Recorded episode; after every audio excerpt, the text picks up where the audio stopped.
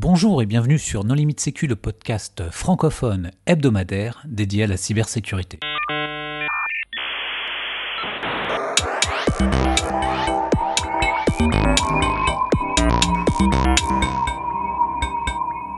Alors aujourd'hui un épisode sur WMI avec André Dumitrescu. Bonjour André. Euh, bonjour. Pour discuter avec lui, les contributeurs Non Limite Sécu sont Vladimir Collat. Bonjour et moi-même Johan Uloa. Alors André, est-ce que tu voudrais bien te présenter? Euh, Oui, je vous remercie de m'avoir invité. Euh, je m'appelle André, euh, je travaille comme auditeur pentester pour Orange Cyberdéfense. J'ai commencé le pentest il y a longtemps déjà avec la société Lexi, une ancienne gloire de l'infosec français. Et aujourd'hui, cette société est devenue Orange Cyberdéfense et je travaille toujours euh, avec eux et on fait plein de choses euh, intéressantes. Euh, Alors, WMI, qu'est-ce que c'est? D'accord. Donc, WMI ou WIMI, pour faire court, c'est un système, la définition canonique, c'est le fait que c'est l'implémentation d'un standard d'administration des systèmes Windows mais en principe, euh, grosso modo, c'est un système centralisé de euh, récupération de données d'administration, d'administrer à distance les systèmes euh, Windows. Ce système WIMI, effectivement, il a, il a une architecture assez vaste, mais en principe, on peut s'imaginer qu'il s'agit en principe d'un service Windows qui reçoit des données d'administration d'objets administrés, Managed Objects.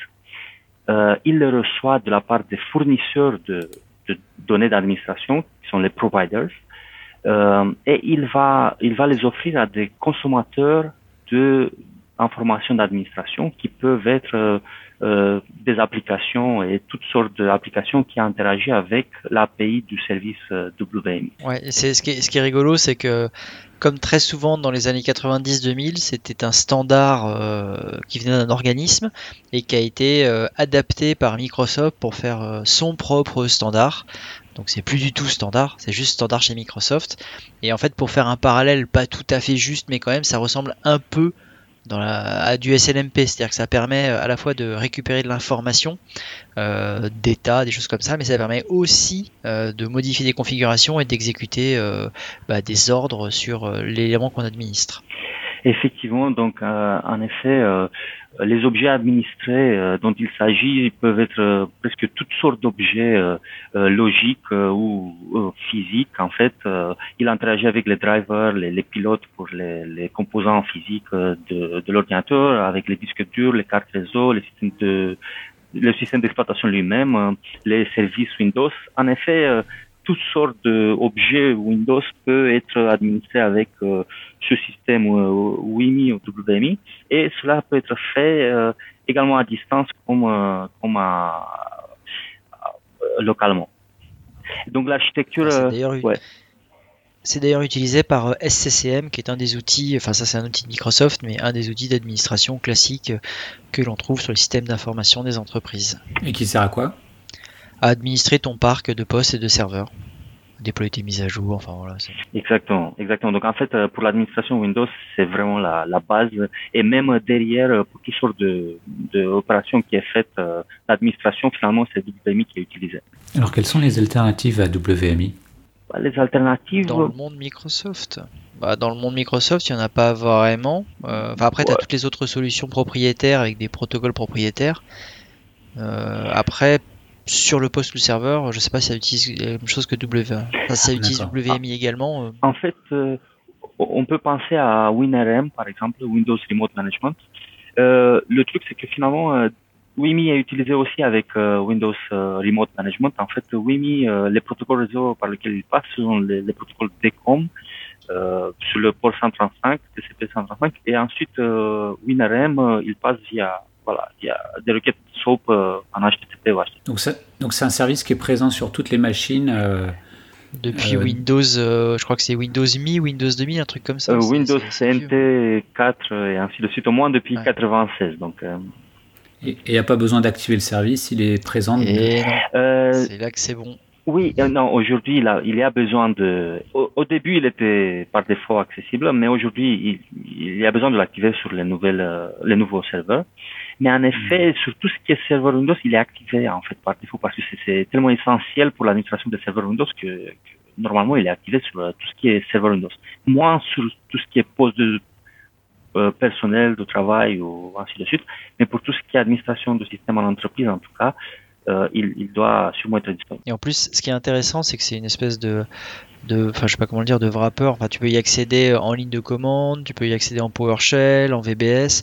Tu as tout un tas d'objets et de classes qui te permettent de récupérer un tas d'informations et de réaliser un tas d'actions sur, sur le poste ou le serveur que tu administres.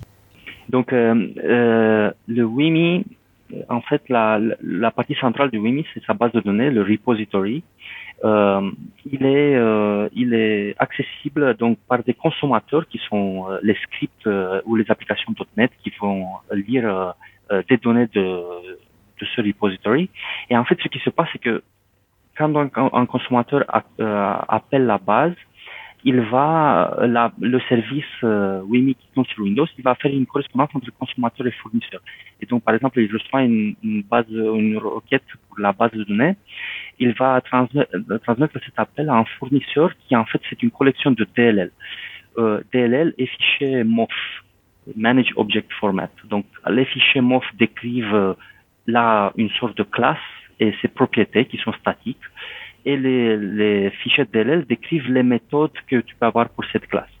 Et également, ce, système, cette architecture, qui est basée sur orienté objet finalement, elle est présente, euh, requêtable dans une base de données qui est le repository. Donc le consommateur il peut accéder aux données via un, un langage euh, WQL qui est similaire à SQL ou via des euh, via des logiciels euh, en ligne de commande. WMIC, c'est le plus populaire, populaire sur Windows, qui euh, qui implémente ces appels. Et le service WIMI va, en gros, il va transférer, il va faire la, la, correspondance entre ces appels, les données qui sont dans la base et les fournisseurs d'informations, qui sont les DLL qui peuvent exécuter des méthodes pour un certain objet administré, donc pour une certaine classe qui représente un certain objet administré. Alors pourquoi c'est utilisé par les attaquants Est-ce qu'on peut faire une petite parenthèse juste avant? Oui. Que tu, as, tu as abordé rapidement les fichiers MOF, mais euh, je pense qu'on peut quand même faire une petite parenthèse parce que c'est les Manage Object, for, Object Format et ça a été rendu célèbre par euh, Stuxnet qui euh, utilisait les fichiers MOF pour faire de l'élévation de privilèges et contourner euh, l'UAC. La particularité de ça, c'est que c'était très très peu connu avant. Euh, Johan, tu voulais dire un truc tu, tu, peux, tu peux expliciter UAC euh, euh, c'est User Access Control, je crois. C'est ce qui a fait que Windows Vista a été détesté par tous les utilisateurs. C'est qu'en gros, à chaque action qui demande une élévation de privilège, il y a une petite fenêtre qui s'affiche et qui te demande de valider par oui ou non le fait d'élever tes privilèges pour réaliser une action. Euh, donc sur Windows Vista, c'était détesté parce que pour la moindre action, ça te demandait d'élever tes privilèges. Et sur les systèmes un peu plus évolués aujourd'hui, tu as moins de fenêtres UAC. Après, tu peux régler le niveau de sensibilité, c'est-à-dire à chaque action euh, qui demande une élévation de privilège euh, de afficher cette, cette, fenêtre ou pas. et tu as un certain nombre d'outils d'ailleurs, il y, a, enfin, il y a plein de contournements parce que tu as des outils qui auto-élèvent leurs privilèges par rapport à l'UAC et qui ne t'affichent pas de, de, fenêtres sont des outils Microsoft qui se trouvent dans certains répertoires et le grand jeu c'est de trouver des contournements. Euh, par contre ça n'élève que si tu es déjà admin, c'est-à-dire si ton compte a des privilèges administrateurs. D'accord, c'est pour, ça que c'est très important de ne pas être administrateur de sa et machine. oui, parce que des contournements de l'UAC il y en a plein. Euh, et donc les MOF, donc les Manage Object Format, en gros, sont une espèce de petits scripts euh, vraiment qui n'étaient pas du tout connus avant, que tu peux positionner dans un répertoire qui s'appelle euh, MOF d'ailleurs, c'est Windows System 32 WBEM je crois et MOF. Et en fait, tu as une espèce de service dans Windows qui tourne, qui surveille ce répertoire, et si tu poses un fichier script dedans, pouf, il va l'exécuter par magie. Ah. Merci Windows. Ouais. Euh, juste pour préciser en fait, euh, donc euh, effectivement, ce qui se passe, c'est que le fichier MOF, c'est la description donc d'une classe de ce système exotique qui s'appelle WIMI. Et en effet, quand on pose pour les, toutes les versions Windows avant Vista, et c'est la faille qui a été exploitée par Stuxnet en fait pour tous les systèmes Windows avant Vista. Dès qu'on mettait un fichier .mof dans le répertoire WBM MOF, en gros, dans le système 32 WBM MOF, il était inséré directement dans le repository WIMI donc en fait dans la base de données WIMI, et par, euh, par conséquent, il, il agissait sur, euh, sur le système euh, Windows. En gros, pour WIMI, tout ce qui tourne en tant que, depuis cette base, tourne en tant que système. Et euh, WIMI, il est accessible seulement pour les administrateurs, donc il faut avoir les identifiants d'administrateurs. Du moment qu'on a ces accès, euh, euh, au moins si on met un fichier MOF dans ce répertoire, si on peut mettre un fichier MOF dans ce répertoire, euh, alors euh, on peut créer une sorte de persistance. On va, on va euh, persister dans la base de données WIMI et toutes nos actions seront exécutées en tant que système. Et donc ce que Stuxnet faisait, en fait, il exploitait une faille de des imprimantes Windows euh, parmi les 4 0D qu'il euh, qu'il euh, exploitait régulièrement. Et ensuite, il, il uploadait en fait un fichier .exe et un fichier .mof. Et le fichier .mof était censé créer une sorte de, backdoor persistante pour appeler le fichier .exe à des moments précis où il détectait qu'il y avait des systèmes intéressants sur le réseau. Donc il ne s'exécutait pas tout le temps, il s'exécutait en cas de de certains signaux. Et pour euh, persister, il utilisait cette base de données euh, WIMI euh, à travers l'injection d'un fichier MOF. Et ensuite, depuis depuis Windows Vista, il n'est plus possible juste de, de, déposer les fichiers dans ce répertoire euh, système 32 WBM MOF. donc ça a été un peu amélioré mais néanmoins, euh, il est possible de, de les faire persister par une autre manière. Il peut, il y a quelques directives de auto-récupération. En fait, dès qu'on crée un fichier un peu spécial avec ces directives d'auto-récupération, il sera enregistré dans la liste des, des, des fichiers. Il, il, peut être compilé déjà. Il va être compilé avec un outil qui s'appelle mof.com. Et du moment qu'il est compilé, euh, il est quand il est compilé, il est injecté en gros dans cette base euh, WIMI repository. Et euh, une fois qu'il est injecté, il sera, il va créer euh, une sorte de persistance. Et je peux vous expliquer ensuite euh, comment cette persistance avec euh, WIMI se fait. Finalement, Stuxnet n'est pas si différent de tous les autres malwares qui l'ont suivi, mais lui, c'était vraiment le premier qui, qui a utilisé cette, le premier connu, qui a utilisé cette méthode de persistance avec WIMI, avec WMI.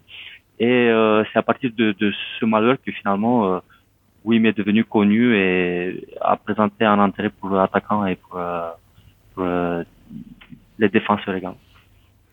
Ah oui, tu vas nous expliquer tout ça, mais auparavant, est-ce que euh, WMI est toujours utilisé par les attaquants?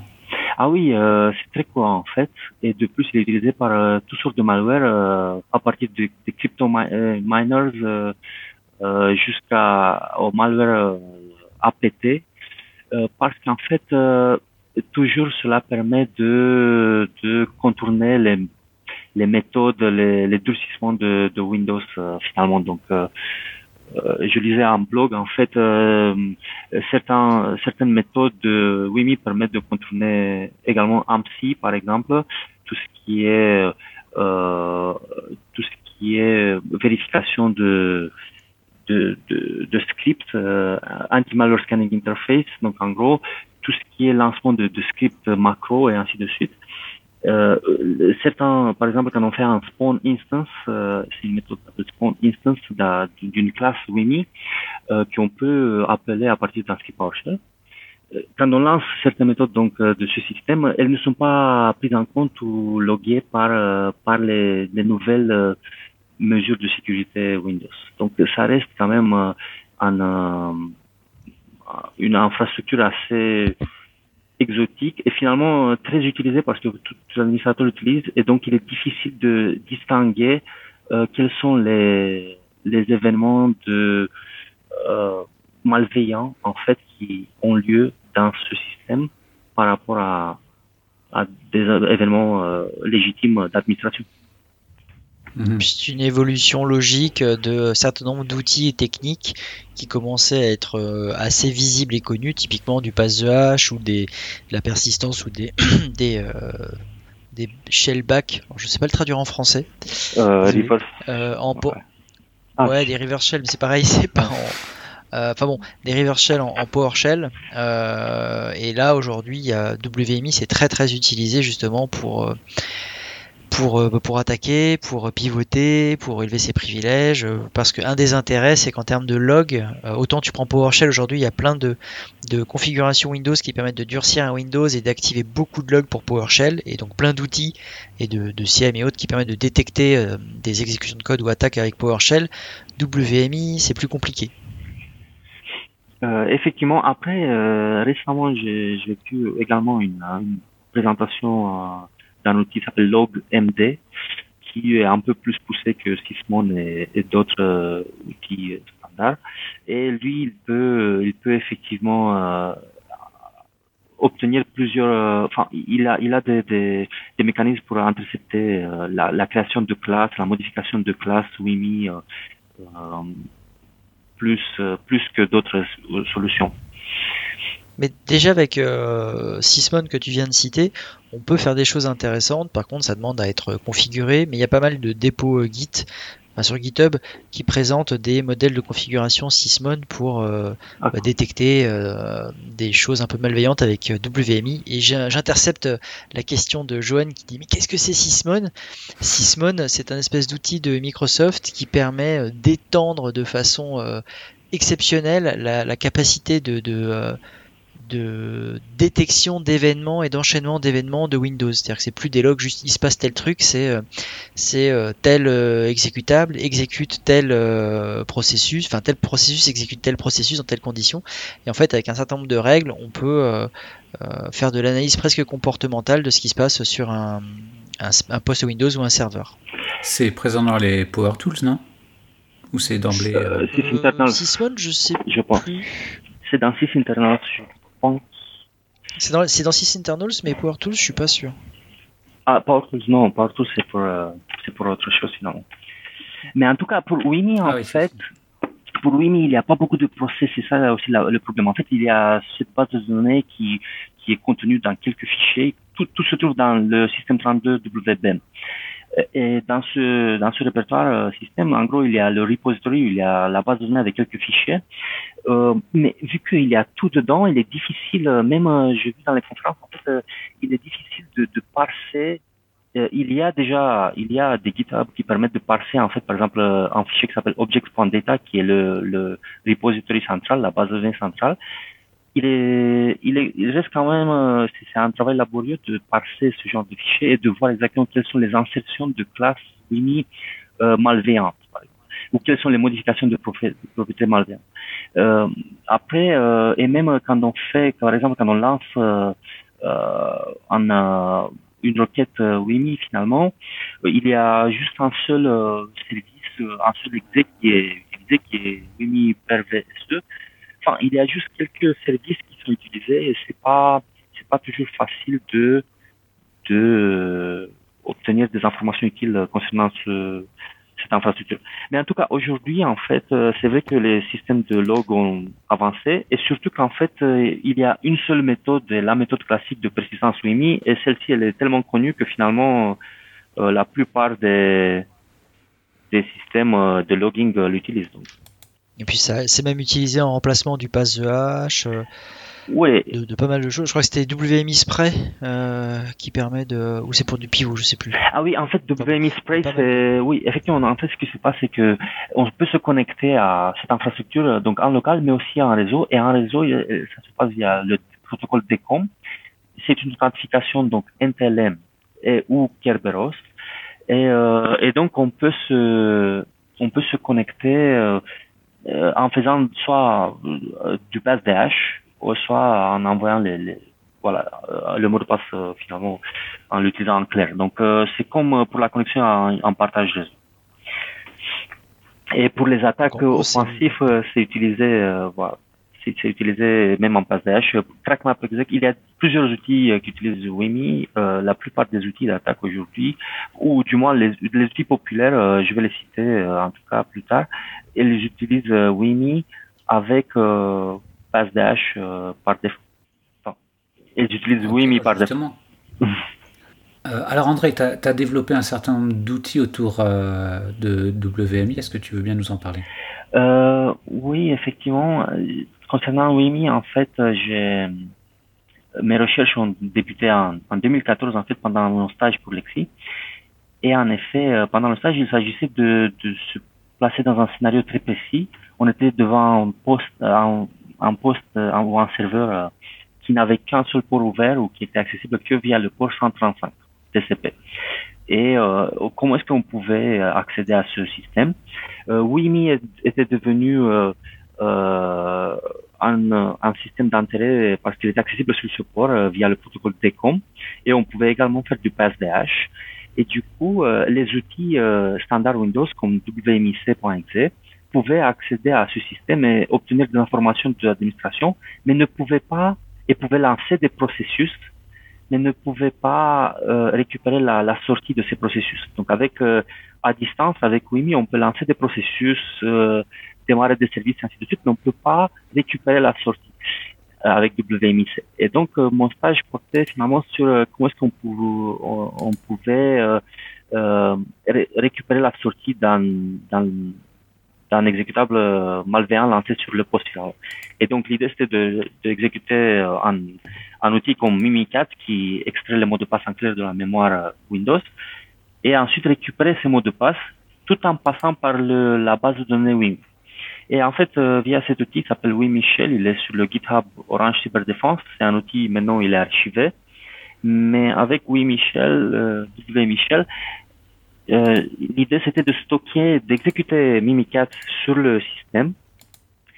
Euh, une fois qu'il était exécuté, déjà de euh, de récupérer ces, ces, données de sortie en les injectant dans la base de données euh, WIMI, le repository, et ensuite de faire des requêtes vers cette base de données avec le langage standard qui est WQL, qui est similaire à SQL, pour récupérer au fur et à mesure les, la sortie de Mimikat qui était dans, dans cette base de données.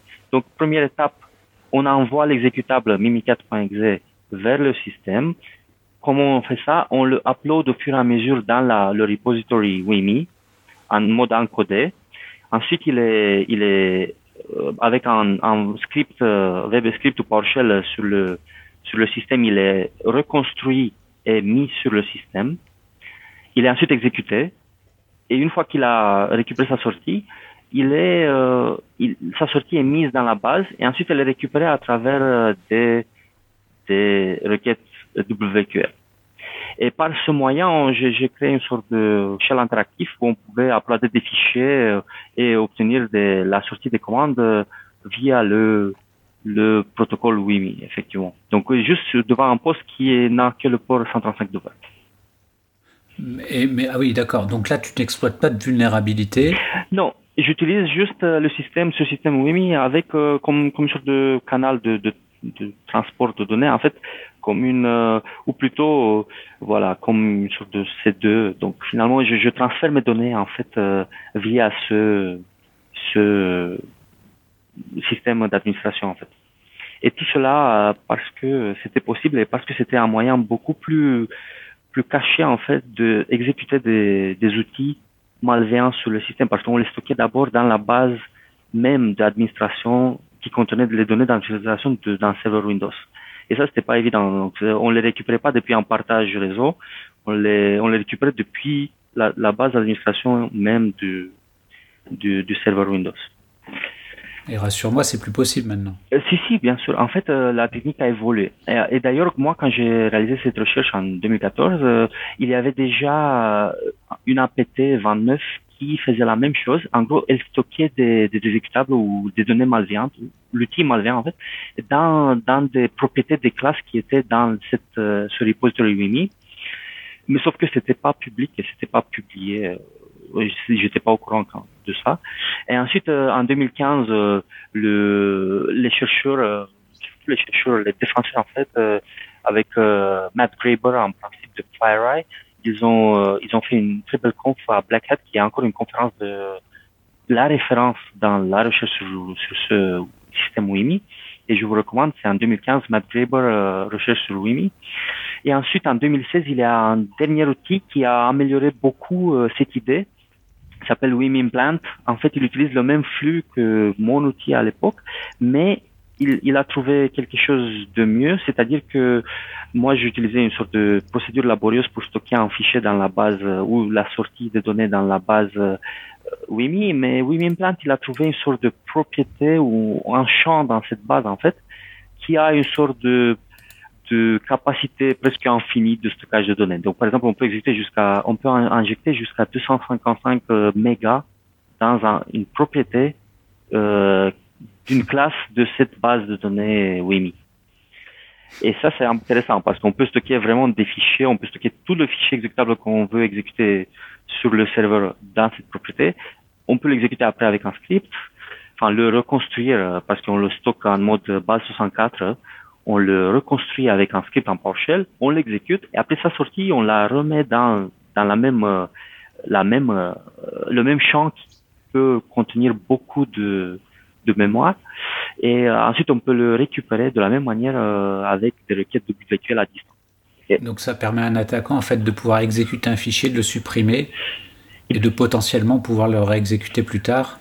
En fait, ça permet surtout de, de ne pas avoir deux fichiers euh, sur le sur le système en fait. Parce que ce qui se passe c'est qu'avec un script PowerShell on va requêter euh, on, va récupérer ce qui est dans le repository WIMI et tout sera reconstruit en mémoire. Il sera exécuté l'exécutable ensuite euh, en mémoire. Et la sortie même sera récupérée et tout sera remis dans le repository. Mais tout cela se passe euh, sans dépôt de fichiers effectifs sur le sur le serveur. Donc finalement, c'est une sorte de manière fileless. Et d'ailleurs, c'est euh, c'est ça l'intérêt surtout aujourd'hui pour les attaquants de exécuter de, euh, de manière fileless euh, leur malware via ce via ce système. Parce, qu'à aucun moment le fichier n'est écrit sur le disque. Euh, effectivement, il peut ne pas être écrit sur le disque. En fait, si on utilise PowerShell. Moi, à l'époque, mon tool l'écrivait sur le disque. Aujourd'hui, on n'écrit plus sur le disque, effectivement. Mais aujourd'hui, euh, euh, WIMI est utilisé. Il y a cet outil WIMI Implant qui peut stocker dans euh, de manière très efficace euh, toutes sortes d'outils et de plus qui, qui va contourner les nouvelles protections de Windows 10 qui sont le Device Guard ou ce qui s'appelle Windows Defender Application Control, qui sont des solutions de whitelisting. Euh, euh, et donc, en fait, finalement, il va, il va contourner ces solutions de protection.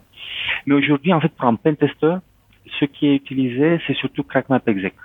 CrackMapExec, je pense que il n'y a pas de pentester qui, qui n'a utilisé euh, ce, cet outil au moins une fois pendant un test. Euh, en fait, CrackMapExec, euh, il permet juste de lancer des commandes à distance à travers WIMI. Et ensuite, il va récupérer la sortie euh, il, peut ensuite il va exécuter des, des, scripts PowerShell qui permettent de faire des actions sur le serveur. Donc il va lancer PowerShell à distance. Et aujourd'hui, les pentesters utilisent cela pour lancer par exemple mimikat.ps, invoque mimikat, un script PowerShell qui va qui va exécuter mimikat. Et ensuite, ils vont récupérer les les mots de passe en clair euh, dampés par Mimikatz depuis un serveur. Et comme ça, ils peuvent faire ça sur tous les réseaux et ils vont ils vont avoir euh, l'identifiant de, de, en gros de tous les utilisateurs ou administrateurs qui sont connectés euh, sur ces serveurs. Euh, d'accord, alors tout ça est un peu effrayant. Comment on peut faire en sorte pour que, ça n'arrive pas? Ben, on peut pas tout à fait empêcher cela parce que finalement, WIMI c'est un système créé pour les administrateurs Windows et du moment qu'on a obtenu un premier mot de passe d'administrateur Windows, euh, ah. il est possible de, de, voilà, de faire ce WIMI spray finalement. Donc en fait, de se, de injecter, de, de lancer du WIMI et du PowerShell euh, sur tout le réseau et de, voilà, de récupérer des scripts euh, récupérer la des scripts malveillants. Quand même. Il te faut quand même des privilèges élevés pour réaliser cette Bien action. C'est pas non plus la fête du slip. Je suis quand même euh, rassuré. Ah oui, non. Mais par, mais par contre, ça te permet d'aller très très loin. Ouais. Ça, ça te permet vraiment de, de pivoter, d'aller plus loin, mais il te faut effectivement déjà des privilèges élevés. Oui. Mais par contre, ce qui est rigolo, c'est que WMI a été utilisé par les administrateurs, a été détourné par les attaquants et a été détourné encore par les défenseurs parce que tu as pas mal d'outils qui utilise WMI pour détecter euh, de la persistance, détecter des injections dans la base WMI. Donc euh, c'est plutôt intéressant aussi de regarder de ce côté-là. Oui, effectivement. Après, euh, après, surtout pour les défenseurs et pour les équipes de forensique, en fait. Bon, pour le forensique, euh, j'ai déjà parlé du fait qu'on peut analyser le repository, le, le, binaire, et il y a des GitHub qui permettent de, de vraiment de parser le. Aujourd'hui, à l'époque, il y a deux trois ans, ça n'existait pas. Mais aujourd'hui, il y a des GitHub euh, qui permettent effectivement de, de parser. Euh, parser le, le objects.data qui est là, le fichier de base de données ou un des fichiers le plus important de, de base de données WIMI. Euh, mais euh, en fait aujourd'hui ce qui intéresse surtout les, les, la blue team, disons les défenseurs, c'est le fait que les malwares utilisent le mécanisme de persistance WIMI. En fait le mécanisme de persistance c'est quoi?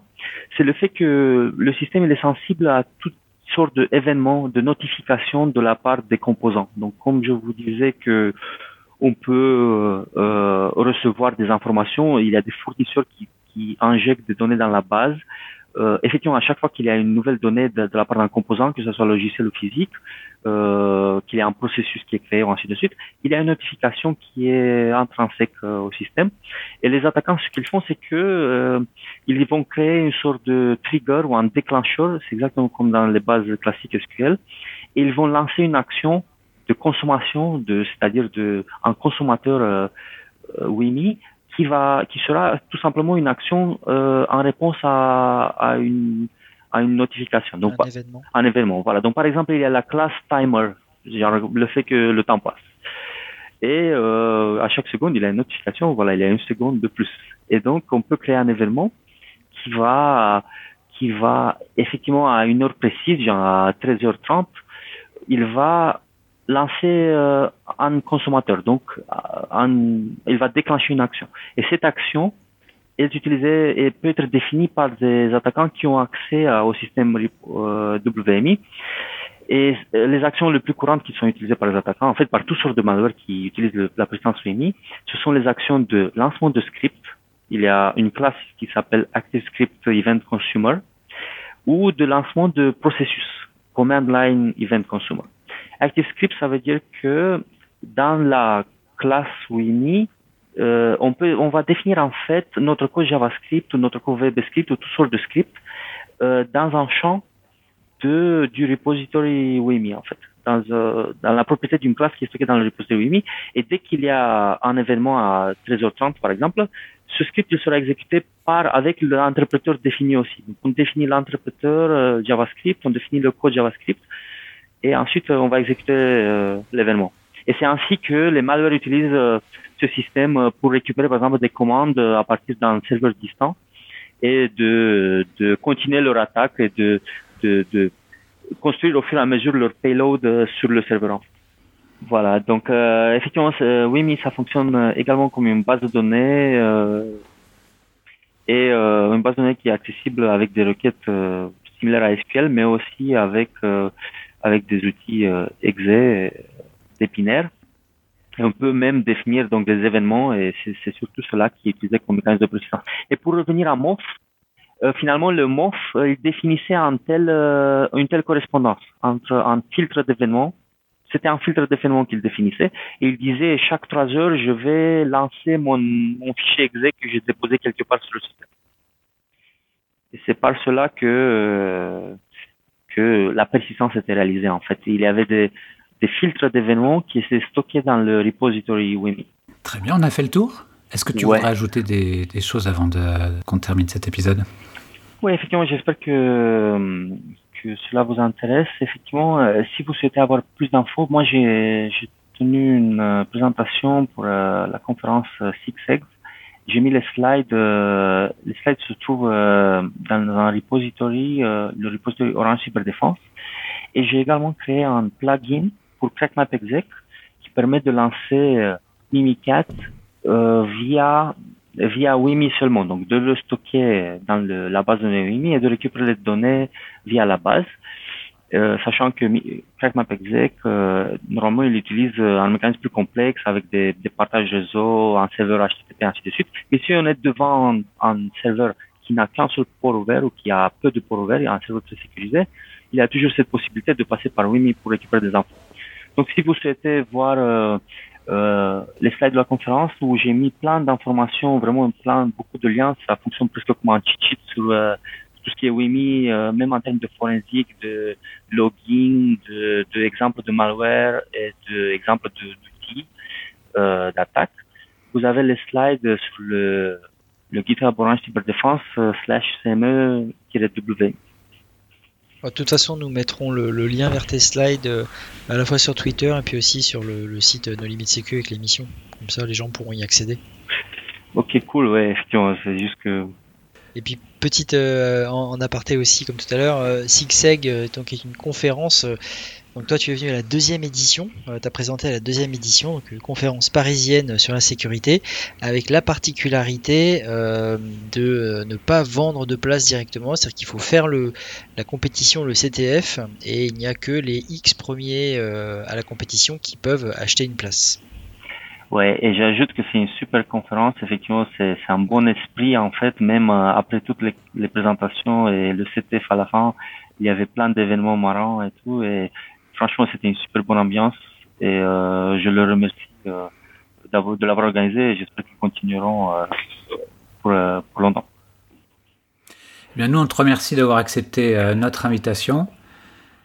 Chers auditeurs, nous espérons que cet épisode vous aura intéressé et nous vous donnons rendez-vous la semaine prochaine pour un nouveau podcast. Au revoir.